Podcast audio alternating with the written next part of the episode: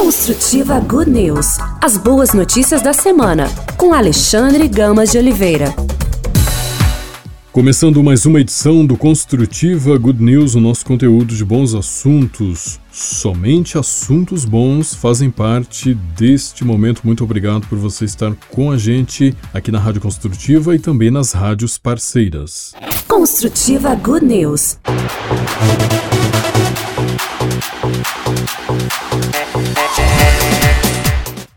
Todos sonham em ser ouvidos com atenção. Parece ser uma arte perdida em um mundo cheio de sons e ruídos e marcado além disso pelo medo do silêncio. Esta é, pelo menos, a observação de Kate Murphy, autora de Tom de Luray, que há alguns anos lançou uma investigação sobre a arte que foi abandonada, esta arte que foi abandonada. Enquanto em média somos capazes de dizer 125 palavras em um minuto, porque parece ser uma tarefa impossível para algumas pessoas ouvir atentamente os outros. Anne, uma advogada de 39 anos e mãe de um menino de 5 anos, admite que tem dificuldade de ouvir atentamente seus parentes ou colegas. Muitas vezes, sem interromper o discurso da pessoa por cortesia, finge escutá-la balançando a cabeça de vez em quando como sinal de compreensão, diz ela ao site Aletheia. Sim, sinto-me um pouco envergonhada, mas como estou em uma maratona permanente, estou sempre atrasada. Assim que alguém fala comigo, não consigo parar de pensar no trabalho que tenho que preparar para o dia seguinte, no que tenho que comprar para o jantar ou dizer logo depois. É impossível ouvir com atenção se você não tiver um mínimo de interioridade.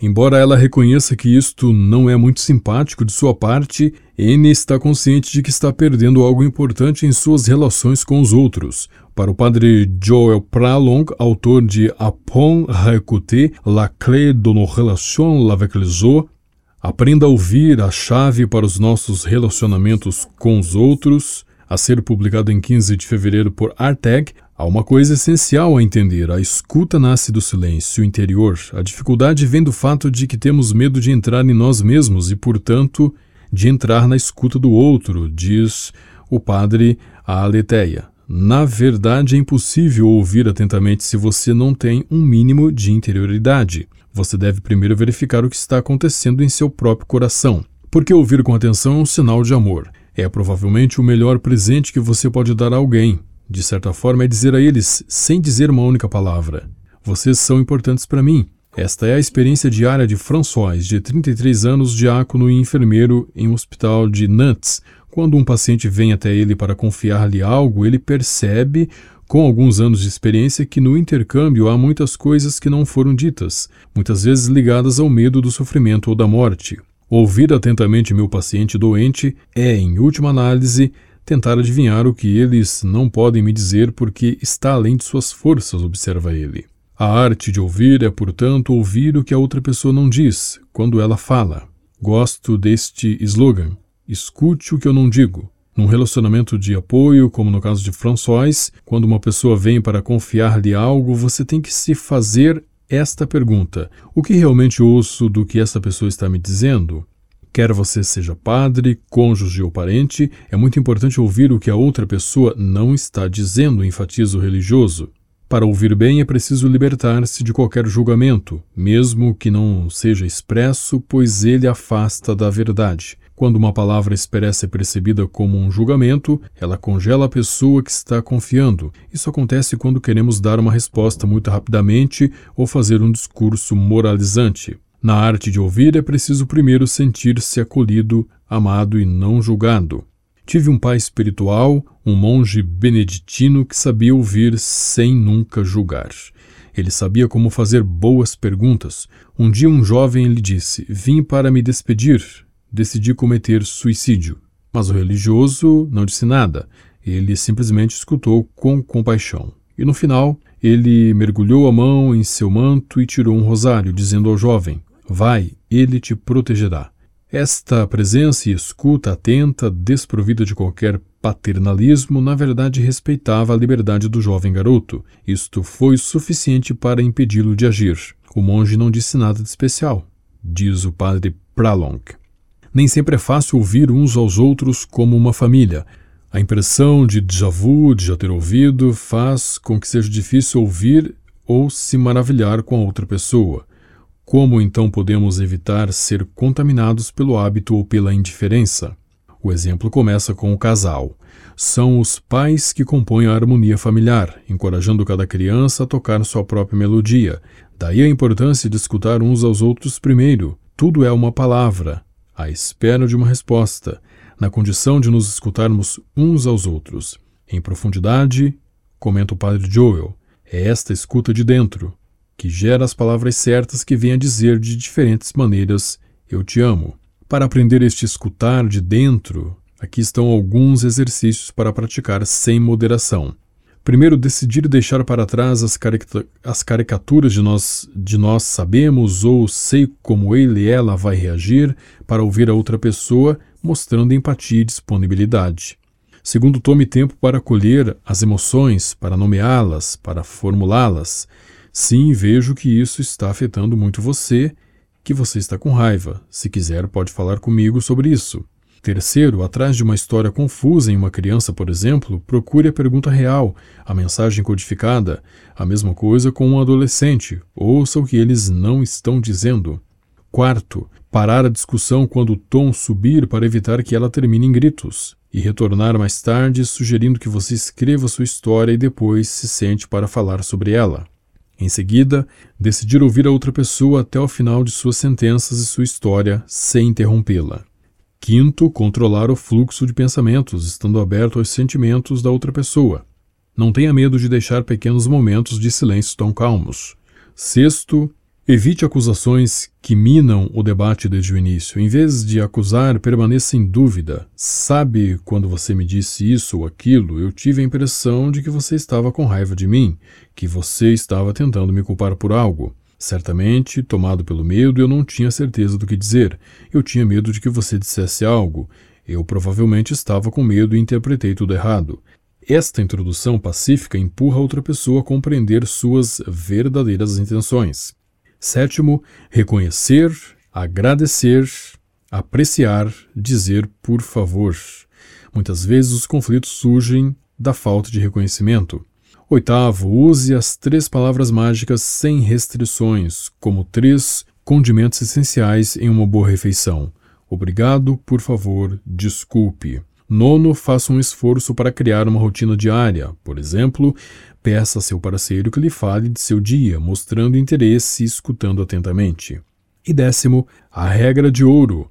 Fazer uma rotina de rezar juntos, mesmo em momentos de tensão. Se recitar uma oração for muito difícil, basta fazer o sinal da cruz ou abençoar a outra, para convidar de volta para o casal o seu grande aliado, Deus. Então aqui mu muito bacana e muito instrutivo, né? Esta, este texto da Marzen Dvu falando sobre a importância do ouvir com atenção na família, entre amigos ou no trabalho, como podemos aprender a ouvir a outra pessoa com atenção, como dar-lhes toda a atenção. Depoimentos, conselhos e exercícios para dominar finalmente a arte de ouvir, o presente mais bonito que se pode dar alguém. Construtiva Good News.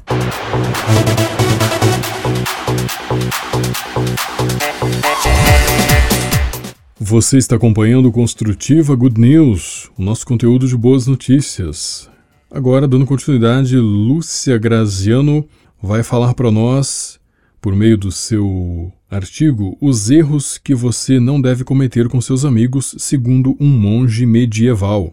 Euredo de Rievolx, um monge cisterciense que morreu em 12 de janeiro de 1167, mantinha a amizade na mais alta estima. Ele dizia que os amigos eram o maior consolo da alma humana e uma antecipação da bem-aventurança celestial e dedicou um tratado inteiro à amizade. Este era um assunto muito incomum para a época em plena Idade Média, era raro um autor religioso dedicar tanta atenção à amizade. Felizmente para nós, isso não impediu Eluredo de ilustrar as características que, em sua opinião, uma amizade deveria ter para ser considerada verdadeiramente cristã. Ele também alerta seus leitores sobre os erros que devem ser evitados para por quem quer desfrutar das maravilhas da verdadeira amizade. Assim como às vezes acontece com grandes amores, as amizades também podem murchar ou morrer. Elredo entendeu bem isso, e algumas passagens bíblicas pareciam confirmar sua ideia. A premissa óbvia é que é sempre bom fazer todo o possível para revigorar uma amizade adormecida ou danificada pelo ressentimento. Referindo-se ao livro de Eclesiástico 22 21, o abade de Revolux observa: Se você desembainhou sua espada contra um amigo, não se desespere, pode haver um retorno, o que significa concretamente desembainhar a espada contra um amigo.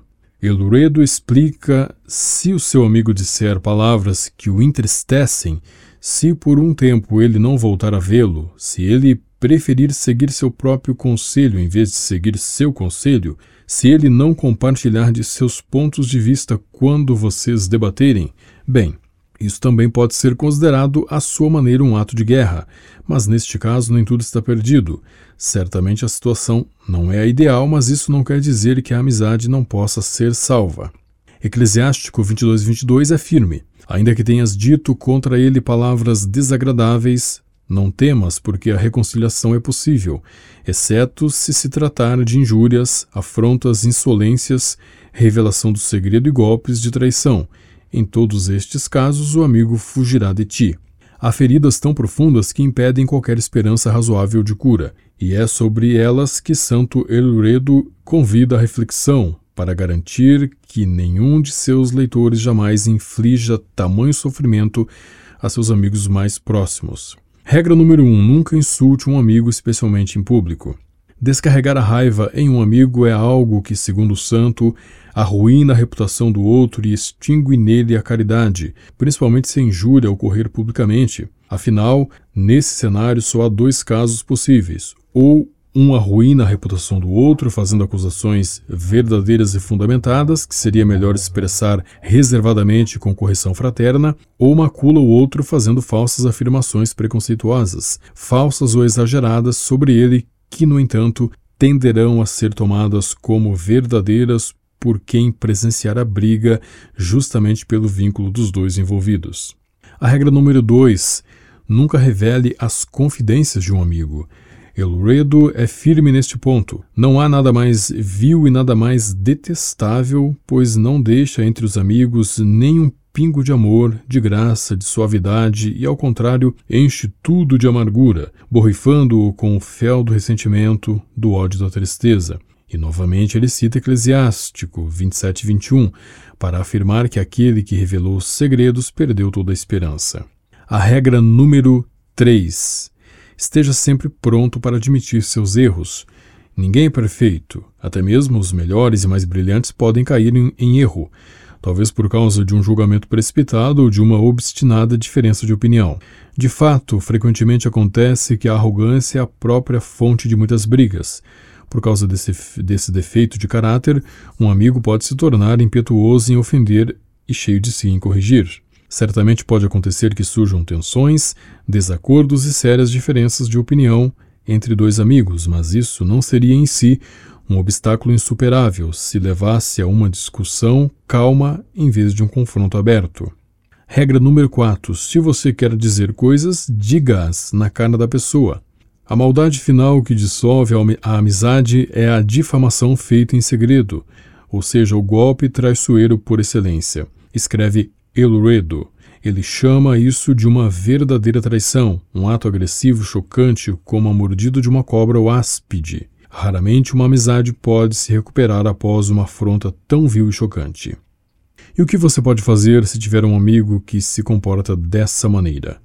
A exortação evangélica para dar outra face não precisa ser sinônimo de endossar tal comportamento. No mínimo, deve haver um limite para nossa tolerância, para evitar que nosso amigo seja enganado na crença equivocada de que certas atitudes pecaminosas são realmente toleráveis como um bufo e um encolher de ombros.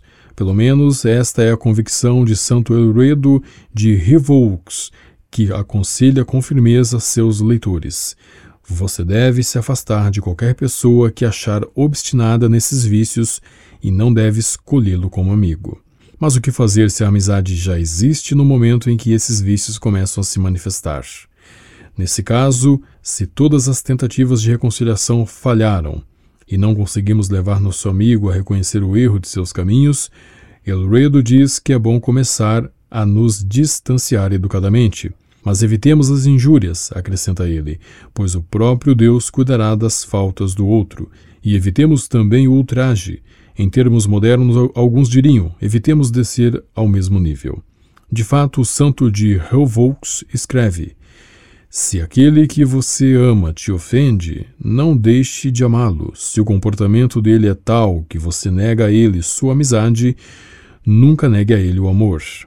Pelo contrário, continue a se comportar com ele com a mesma caridade que você esperaria receber. Leve a sério sua salvação o máximo que puder. Preocupe-se com a sua reputação e nunca revele os segredos que ele revelou a você quando era seu amigo, mesmo que ele tenha te traído. Esta é uma regra de ouro que não deve ser esquecida. Um verdadeiro amigo ama até mesmo aqueles que não o amam mais, respeita aqueles que o desprezam e deseja o bem aos que o amaldiçoam. Há muita sabedoria nessas palavras. Então, nós acompanhamos a reflexão de Lúcia Graziano falando de Santo Euredo de Hilvaux, um monge cisterciense medieval, escreveu linda e brilhantemente sobre a amizade e falou então né, os erros que as pessoas não devem cometer com os amigos. E nós acompanhamos aqui no Construtiva Good News. Construtiva Good News.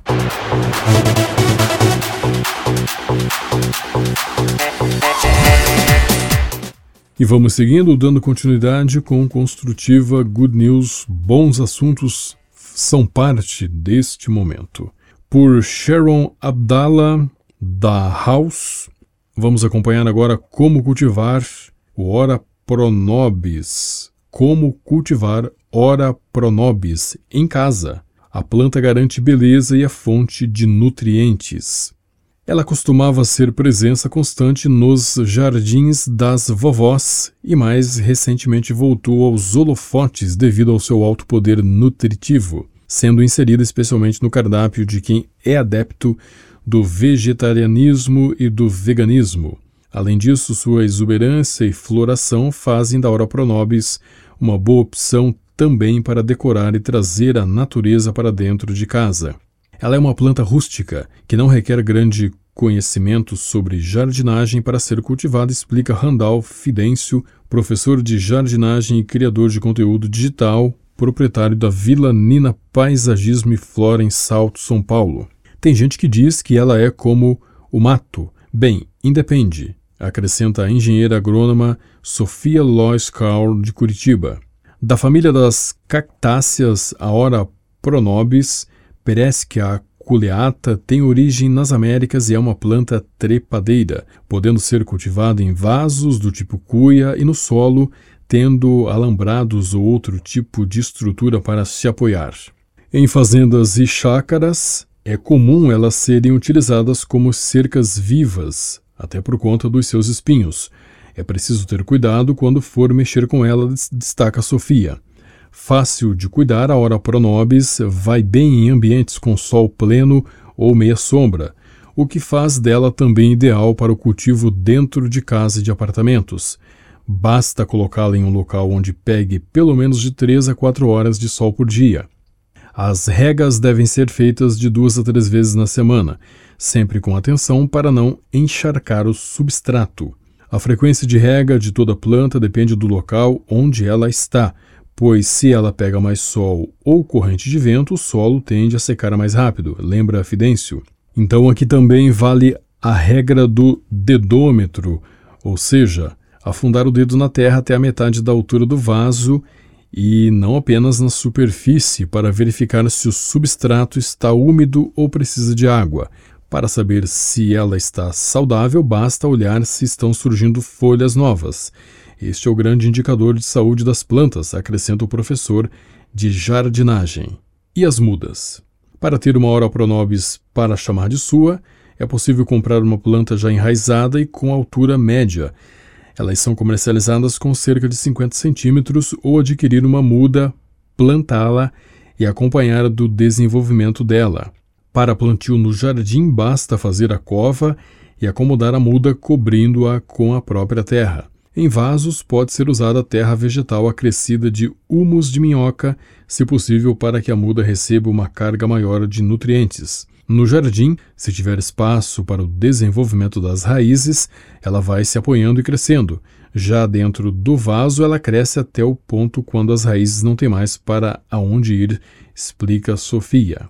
Outra característica interessante da Ora Pronobis é a de que a cada colheita surge uma nova muda em potencial. Isso porque, para se retirar as folhas para consumo, o recomendado é que se corte todo o comprimento do galho onde elas estão fixadas, cerca de 20 centímetros, e este, por sua vez, vira uma nova muda, já que a reprodução da planta se dá por estaca ou estaquia. Nesta primeira fase de desenvolvimento, é preciso dar atenção especial à rega, como lembra Fidêncio.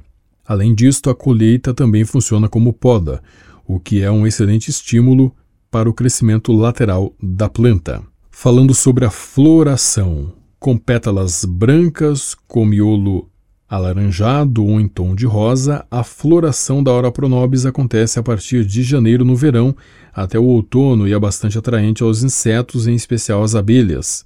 Assim como as folhas, as flores da planta também são comestíveis. Se não colhidas, elas se transformam em frutos pequenos de cor alaranjada, que também podem ser consumidos apesar do sabor não tão elaborado. Das folhas aos frutos, a riqueza da Ora Pronobis está no seu valor nutricional. Rica em proteína, a planta também é fonte de minerais, manganês, ferro, cálcio, magnésio, além de fibras e vitamina C. Ela pode ser consumida in natura, cozida ou na forma de sucos e farinhas utilizadas para enriquecer bolos, pães e massa. Tantos nutrientes fez com que a planta recebesse a alcunha pejorativa carne de pobre. A história dá conta, no entanto, que seu nome popular vem das antigas igrejas que utilizavam a planta para cercamento, as quais tinham suas partes consumidas pelos fiéis durante os sermões celebrados em latim. Ora pro nobis significa rogai por nós. Então, aqui uma explicação muito bem completa sobre a planta Ora pro nobis. Então, toda a explicação aqui de como você faz para cultivar essa planta que garante beleza e é fonte de nutrientes. Nós ouvimos a reportagem de Sharon Abdallah para a House. Construtiva Good News.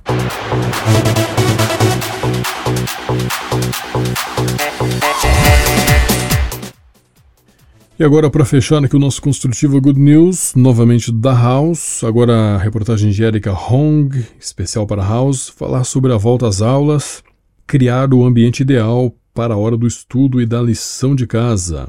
Se, em virtude da pandemia, o home office exigiu de muitos a adaptação de um canto da casa para que o trabalho fluísse como no ambiente corporativo, há uma outra realidade que se apresenta nesta época do ano que também pode ou melhor, que também pede por adaptações, a volta às aulas. Isso porque depois de quase dois meses de descanso e brincadeiras, as crianças e os adolescentes precisam retomar a rotina de estudos e atividades educacionais, o que nem sempre é fácil. Mas existem alguma, alguns passos que podem contribuir para que esse processo de retomada dos afazeres escolares seja mais suave e qualitativamente satisfatório. Encontrar e adaptar um espaço específico para esse momento fundamental do aprendizado é um deles. Somado ao retorno à rotina escolar, um ambiente tranquilo para os estudos em casa faz toda a diferença no desempenho da criança. Seja televisão, celular ou brinquedos, a casa oferece uma série de distrações, boa parte delas ao alcance da mão. Assim, adequar o lugar que o estudante vai utilizar para os estudos pode ser a melhor maneira de readaptá-lo à rotina. Germana Lara, neuroarquiteta e proprietária do escritório Lark Arquitetura, explica que os elementos presentes em um espaço podem provocar diversos estímulos no cérebro, ou sinapses. É por meio desses impulsos que as células nervosas conduzem informações para todas as partes do nosso corpo, controlando as funções do organismo. Cada coisa em seu lugar. Portanto, para que haja fluidez nesse processo de aprendizado, a partir dos estudos realizados em casa, é ideal que o quarto ou o ambiente escolhido seja devidamente planejado. E é preciso que neste quarto ou cômodo estejam bem definidas as partes destinadas aos estudos, ao descanso e ao lazer. O espaço de estudos ideal é aquele que está, por exemplo, separado dos brinquedos, um local bem iluminado, organizado, livre de ruídos e de outras distrações, com fácil acesso a todo o material que a criança necessite, com mesa e cadeira ergonomicamente adequadas, é fundamental para auxiliar na concentração. Para a iluminação, a luz natural é a melhor opção em forma germana, já que ela estimula o cérebro de maneira positiva. Se não é possível que a área de estudo seja iluminada naturalmente, o mais indicado é que seja utilizada uma luz neutra ou amarela. Isso porque, se a criança estuda à noite, a luz branca pode causar insônia. Se o espaço for pequeno, a indicação da arquiteta são as portas deslizantes, tanto para os móveis quanto nas divisórias, já que oferecem melhor aproveitamento do espaço. Mas é importante que o local seja adequado às necessidades de cada estudante e que tenha espaço suficiente para a organização do material escolar. Embora nem todas as crianças sejam adeptas à organização e à arrumação, um local bem organizado irá ajudá-las em seu processo de estudo. Os pais e responsáveis podem fazer parte desse momento para mostrar aos estudantes como essa preparação é positiva. De maneira prática, Germana sugere a instalação de gavetas com divisórias na parte de baixo da mesa para que os materiais necessários sejam guardados ali e a criança possa ter tudo ao seu alcance sem precisar se levantar e com isso se distrair. As cores também entram nesse combo para tornar o ambiente mais adequado. O entendimento das cores entre as crianças varia de acordo com a idade. Para as menores é melhor optar por tons claros, porque estão relacionados às atividades mais ativas. Já para as de idade intermediária, os tons frios são melhores, pois as atividades exigem mais atenção. Agora, para as crianças em idade mais avançada, o contraste é a melhor opção, pois é relacionado ao abstrato, ressalta Lara. O lúdico abre espaço para criatividade e aprendizado por meio da interação com o outro, com o ambiente e consigo mesma. Nesse sentido, ter um espaço agradável e com que a criança se identifique faz com que as horas passadas ali se tornem mais agradáveis e atrativas, aprofunda a arquiteta Bianca Decker, sócia da Ludic Design. É muito bom ter um cantinho decorado com o que ela mais gosta, um local onde tem as cores e até alguns objetos ou figuras que fazem parte do universo dela, pode fazer com que ela se sinta mais à vontade até mesmo mais segura para um estudo mais produtivo, afirma a arquiteta, o escritório da Ludic Design, projetou um quarto para um casal de gêmeos com um ambiente de estudos que se adequa à rotina das crianças. Para elas, que estão na faixa dos 7 anos de idade, foi utilizada uma mesa compartilhada com uma divisória no meio. Elas podem tanto ficar sentadas na bancada de frente para a parede, onde há fácil acesso a um mural com lembretes e materiais como lápis, borrachas e canetas coloridas, como também tem a opção de sentarem-se de frente uma para outra para compartilhar conhecimentos. A cadeira é adequada ao tamanho delas. A iluminação está acima da mesa para garantir melhor visibilidade e há um gaveteiro embaixo da bancada onde elas têm acesso a tudo que precisam na hora de estudar, assim como o armário onde guardam todos os materiais escolares. Móveis ergonômicos, como cadeiras e mesas adequadas à altura, fazem toda a diferença para o conforto e desempenho da criança. Além disso, o ideal é que, desde pequena, a criança possa ter o máximo de autonomia possível de acordo com a sua idade. Portanto, um painel ou quadro de avisos onde se coloque lembretes e anotações permite organização e responsabilidade com seus afazeres. Então aqui a gente ouviu, né, muitas dicas aí para criar um ambiente ideal para a hora do estudo e da lição de casa, justamente nesse momento em que vai começar de novo as aulas. Então, as crianças precisam desse ambiente adequado para a hora do estudo e da lição de casa. A gente acompanhou a reportagem da Erika Honk, especial para House.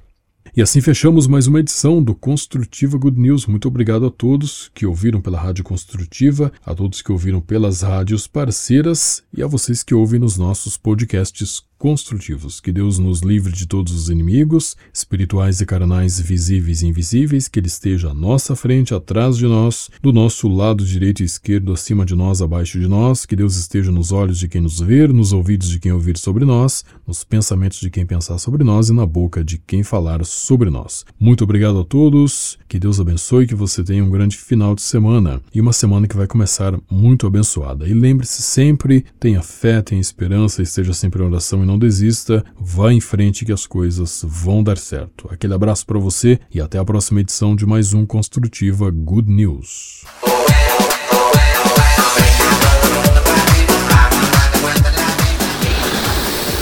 Construtiva Good News. As boas notícias da semana, com Alexandre Gamas de Oliveira.